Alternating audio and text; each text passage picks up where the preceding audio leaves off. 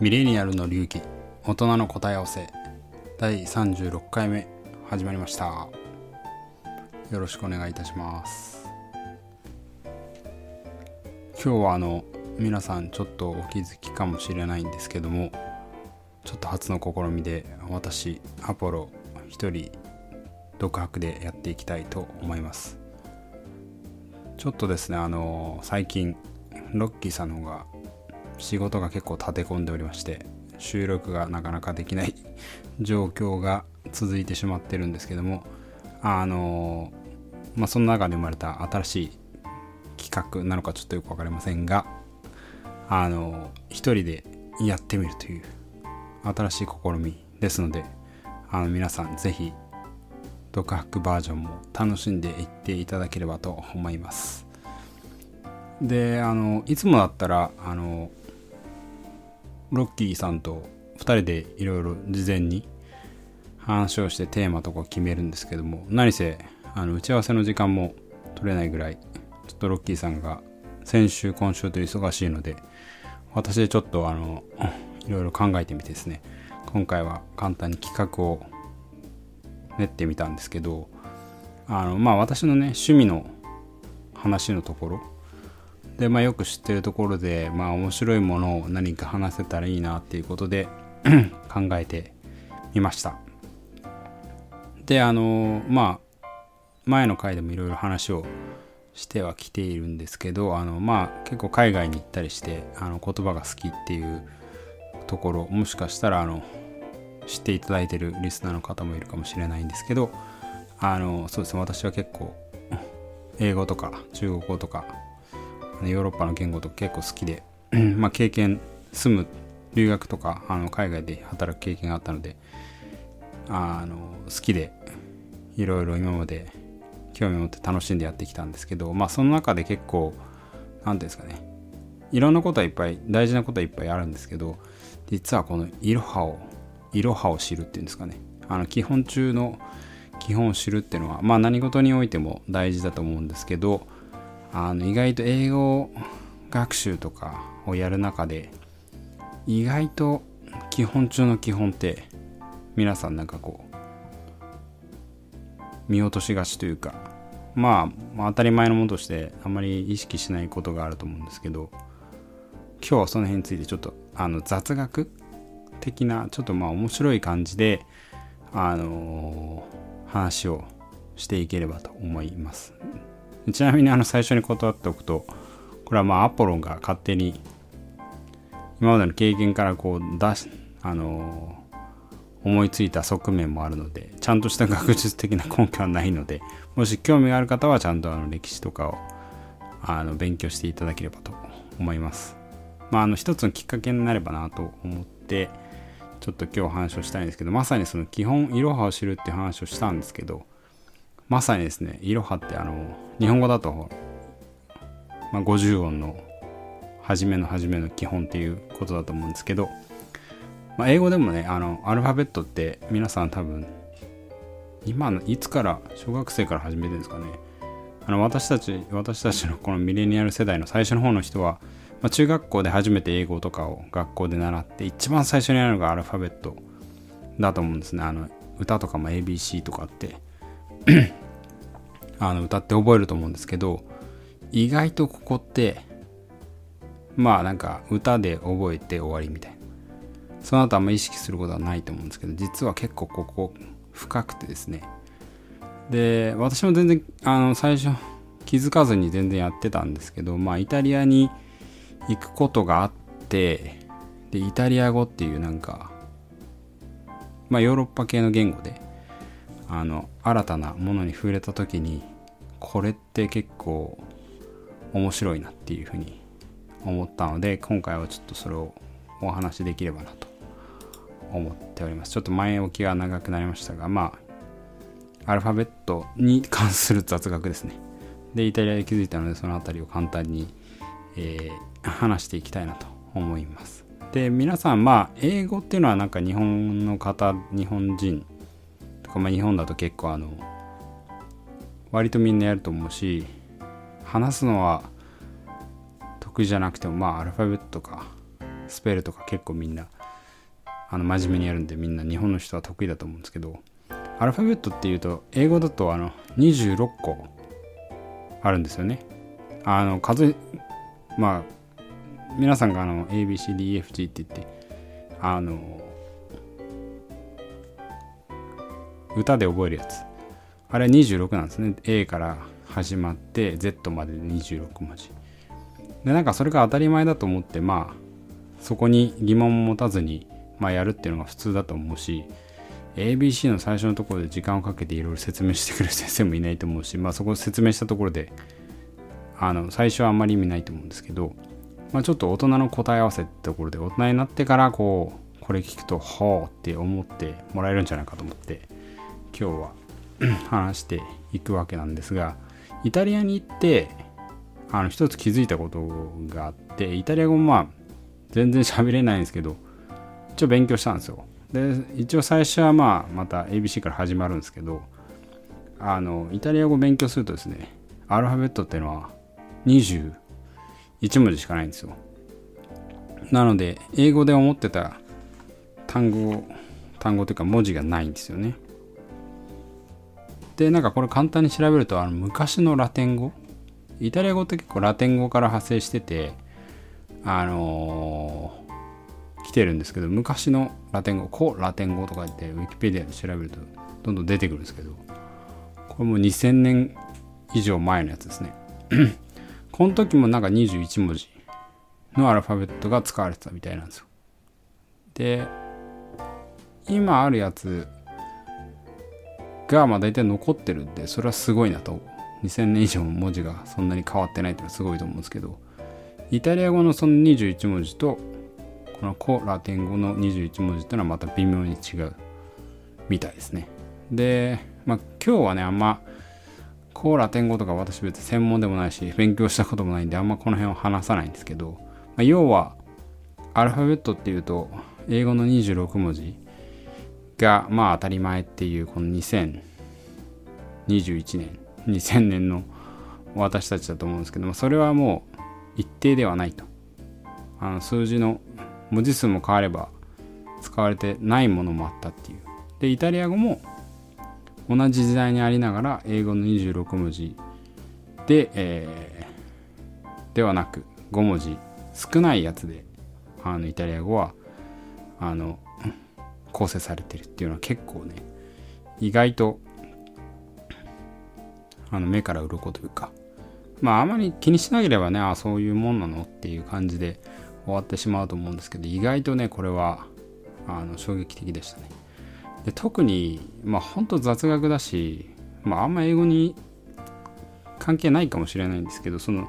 抜け落ちてるやつとかを見ていくとちょっとなんか面白いなと思うんですよね。でイタリア語でまあ5文字少ない。あの英語よりも5文字少ないんですけど何が少ないかっていうと J と K と W と X と Y まあ最後の方のやつは結構少ないですよね。あの ABC から始まって XYZ VWXYZ になりますけど WXY はもうイタリア語では使われない。であと意外かもしれないですけど J とか K も使われないですよね。でここでまあまあこれだけ話してても全然面白くない例えばの話をするんですけどまあ日本のことジャパンとか言うじゃないですか。ジャパニーズ。日本人のことをジャパニーズ。でイタリア語で J がないんですけどこれってあのジャポーネとかジャジャポネーゼって言うんですけどそのその時は J はもちろん使わないですね。でこれはイタリア語と G を使ってあの表現される。で J ってのはなのでまあ必ずしも必要ではないという感じであのイタリア語ではないみたいですね。まあちょっと なんでないのかっていう背景は結構難しいんですけど。でこの配列を見ていくと J っての I の後ろに出てくるんですね。あの英語でいう ABCDFGHIJ でイタリア語では普通に J はなくて。ないんですけどもちろんその英語が同時代で英語っていうのがあって J 使ってるんで。イタリア人もまあ J の認識はしてて。ただ J とは呼ばずに J のことはイルンゴっていう風に読んでます。でこれもなんか面白くて。愛のことはまああの日本語でも愛だけ一つあったらこう「い」とかって「あいうおの「い」っていう感じで読むじゃないですか。でイルンゴってのはイタリア語でも愛のことは「い」って発音するんですけどルンゴってのは「い」が長くなった愛が長くなったっていう呼び方なんですよ。確かに I と J の形を見ると J ってなんか下に伸びてる。それをあのイルンゴとかって言ってあのイタリア語では言ってます。でまあ基本的に 使わないんで J の発音するときはもう G を使ってるんですよね。で意外となんかまあ私はまあそのイルンゴっていう名前の呼び方だけで結構へえみたいなあの楽しくなっちゃうような単純な性格なんですけど結構そういうなんか少しずつの気づきを持っていくと結構面白いですね。で K もまあなんでないのかは正直あんまり調べてないんでわかんないんですけど K とかもあのイタリアって結構コーヒー飲むんですけどカフェとか言うと K は使わずに C で CAFE でカフェみたいな感じで表現されますよね。で多分これドイツ行くとカフェでも K のカフェが書いてあったりします。でまあちょっとドイツ語は専門ではないしあんまり住んだこともないので、まあ、この辺ちょっと適当かもしれないんで興味あったら調べていきたいただきたいんですけどまあヨーロッパって結構日本から遠いんで全部一括りにしちゃうとなんかまあ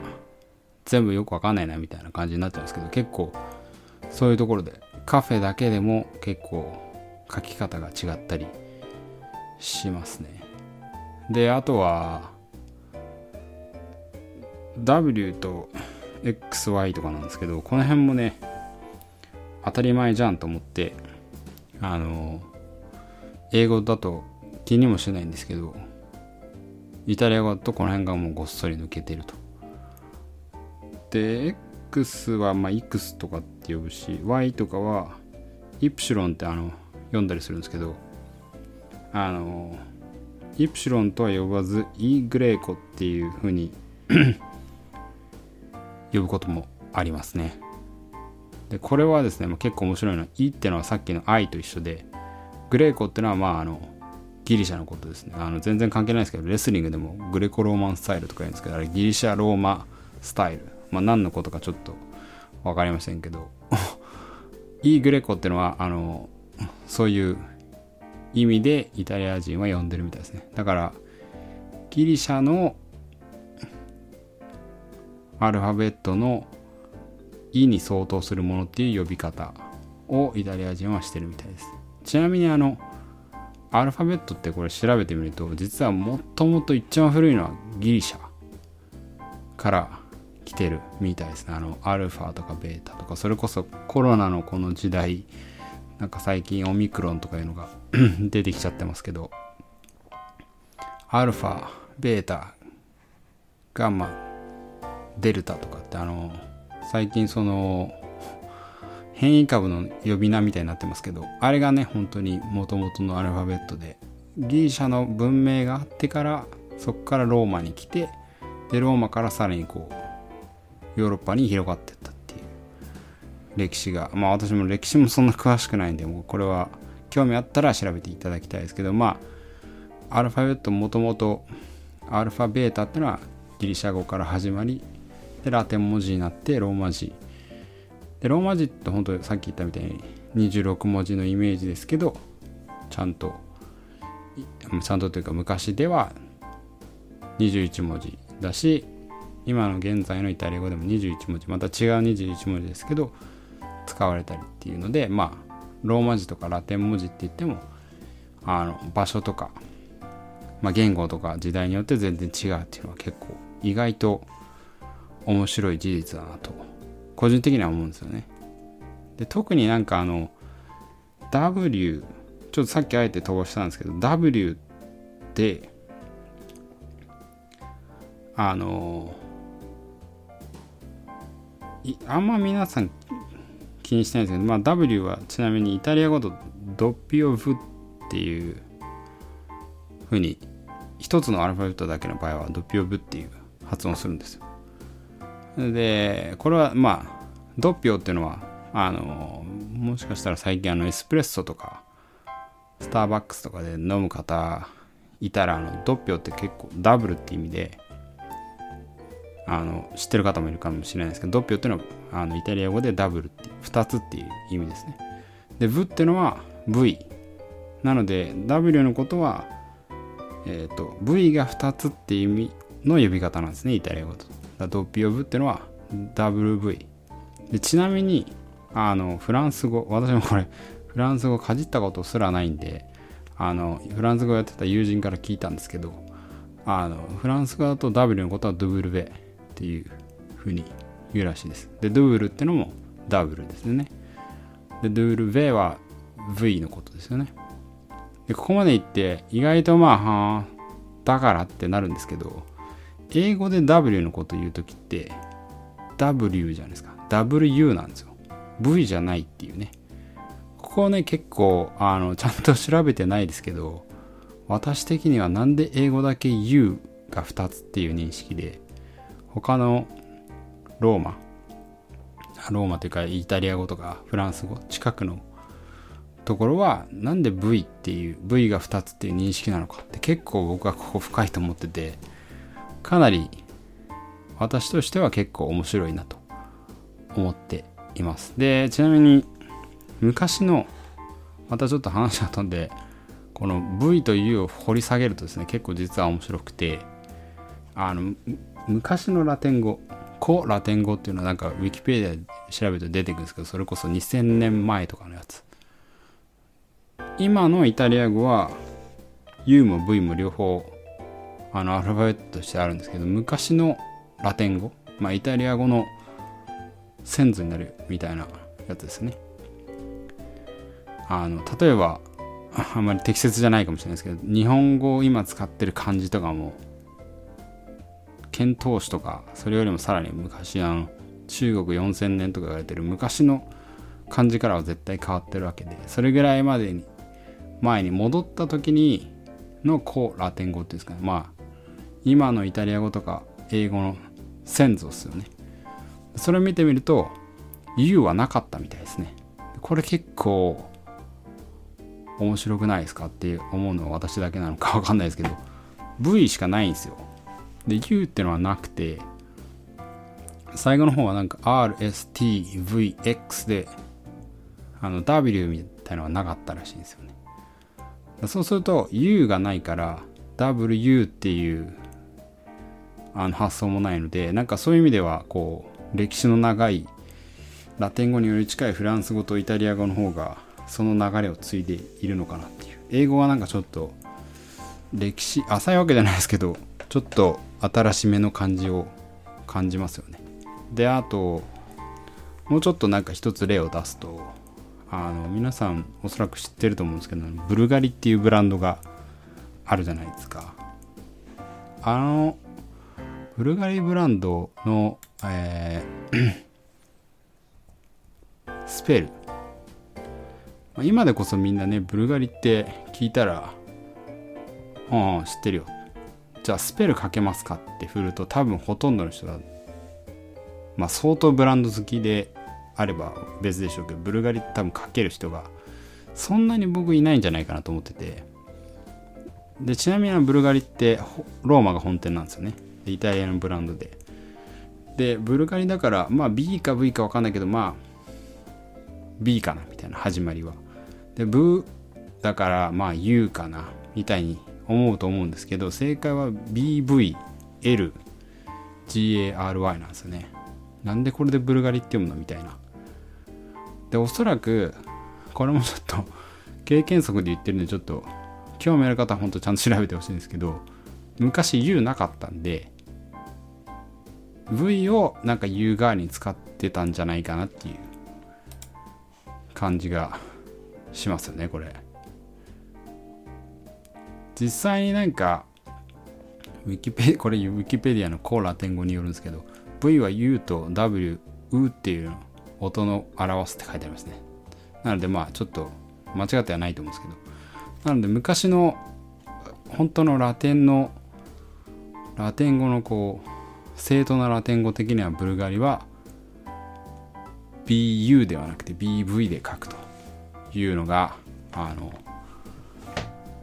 あるのかなっていうところをなんか現代のこのブランドからも読み取れるって結構私はすごい面白いなと個人的には思ってます。で今ちょっと旅行とか行けないですけど確かにですねこれローマとかに行くとあのオベリスクって昔そのローマ帝国がエジプトとかを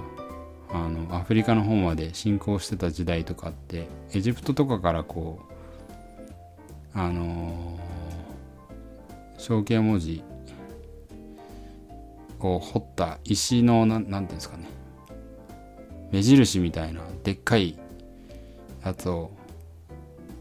略奪してきてローマ市内にめっちゃ建てたりするんですけどそのオベリスクに書いてあるのって大体あのヒエルグリフっていうあのあのしょいわゆる超象形文字みたいなやつね。鳥とかあのマジシャンみたいな。とかがあってさらにあのローマのまあ当時のローマの古ラテン語がいろいろ書いて彫ってあるんですよね。でこれもちゃんとねまあ今ちょっといけないんで、まあ、Google とかで調べてもらうしかないんですけどオベリスクとかもですねその当時のものが全部残ってるんで見ると全部あの U ってないんですよ。全部 V なんですよね。だそれとかもね結構ロマンを私は感じちゃうんですけど、まあ、そういうところもなんか見ながら感じながら英語とかまあローマ字に触れると、まあ、英語がいかにこう最近の言葉で言語がどんどん変わっていくとかそういうところもちょっと面白いかなと思います。で多分まあこれをねずっと話をしていくと本当シリーズ化できるぐらい深掘りできると思うんですけどあのー、英語でスペルが難しいとかあの発音されないのにスペルにだけ出てくるみたいのは私の推測ですが全部こういう昔のラテン語の系譜みたいのをあの引き継いでるのかなと思いますね。enough とかああいう gh とかが発音しないふってなんだよっていうあの皆さん多分中学校の時とか思ったと思うんですけどおそらくですけど何かしらそういう ラテンからとかまあローマとかそういうところ他の言語からね影響は絶対に受けていると思います。でちなみにこれも完全に私の、えー、理論というか勝手に思いついたやつなんであのクオートはしていただくなくしていただきたくはないんですけどあの一つ最後にまあ皆さんに面白いと思っていただけるか分かりませんが一つ例を出して、まあ、今日はあの独白を終わりにしたいなと思うんですけどあのアドベンチャーっていうことはありますよね。あの冒険とか。で英語のスペルだと ADVENTURE かな。でポイントはまあ DV とかって書くところ。アドベンチャーってなんか結構私すぐにアドベンチャー以外で ADV っていう並びをあのー、思いつかないですけどこれアドベンチャーってまあイタリア語でほぼ一緒の発音のようなものがあって同じ意味のやつがあるんですけどそれはアベントゥーラっていうふうに言うんですね。発音は。でアベントゥーラのスペルっていうのは AVVENTURA かな。ちょっと最後の方ちょっと適当ですけど。ポイントは VVAVV ってとこですね。で私これ私の完全理論なんであの間違ってる可能性は全然あるんですけどさっきのドッピオブの話とか W, w じゃなくて V が2つっていう話でいくと VV っていうのを英語に直した時に WV っていうねあのー、ことで表記が VV ではなくて DV に変わったんじゃないかなってのが